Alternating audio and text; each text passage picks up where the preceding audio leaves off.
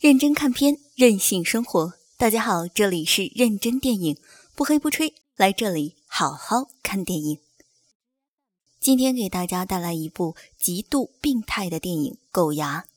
这部电影讲的是一个与世隔绝的家庭，三个孩子生活在父亲创造出来的伊甸园里，从来没有见过外面的世界。电影开头。就从比赛谁的手指在热水里放得久这种接近自残的家庭消遣开始，暗示了剧中人物极度病态的心理状态和生活现状。接下来，病态无处不在，从人物的服装、表情、行为以及场景摆设、影片基调等等，都透着扭曲、压抑和病态。父亲按照自己的幻想，把自己的孩子困在家里，不让他们和外界有任何联系。他们住在一个极其偏僻的地方，家里四面都是围墙，所有的东西买回家之前都要撕掉标签，告诉儿女，猫和鱼这类东西都是要杀他们的敌人。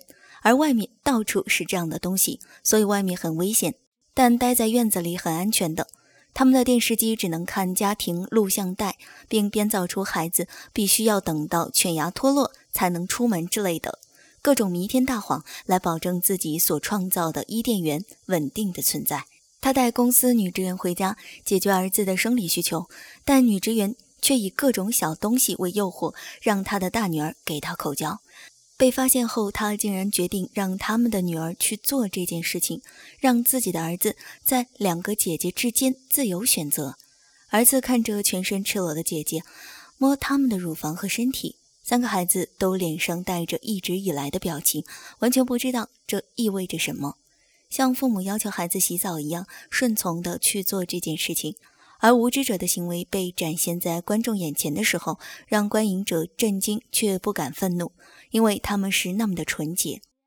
这三个孩子看上去就像生活童话里，那里没有忧愁和烦恼，过着富足的生活，还有爱自己的爸爸妈妈。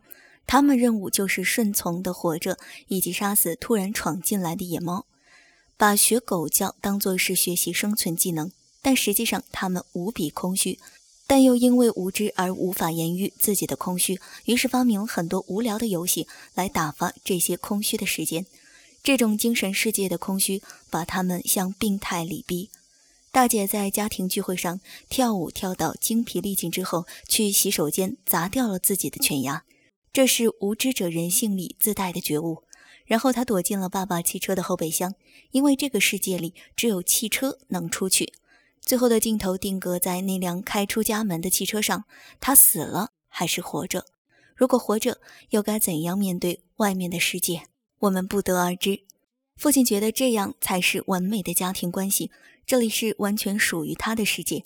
但是这样的教育和狗的教育有什么不一样呢？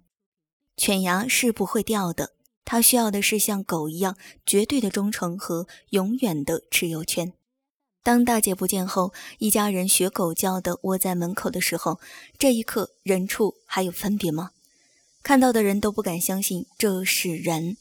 这个世界里的每一个人都像神经病一样的活着，不知道应该理解为父亲这个角色对于家庭的掌控欲和野心，还是应该理解为一个心理变态的男人自怜自哀、自我满足。我更倾向于后者。因为他是如此警戒、不安、惶恐地维持着这一切，孩子们也同样警戒、不安、惶恐地生活或者被饲养着。这个家庭的构成其实暗喻着很多东西，比如政治、集权者、统治工具以及不同层面的被统治者的行为，甚至有着明确的制度。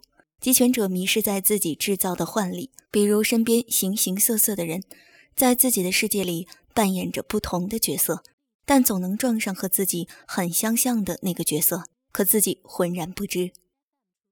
本期的认真电影讲解就到这里。如果你也是一个有态度的观影者，请迅速关注我们，稍后还有更多精彩内容。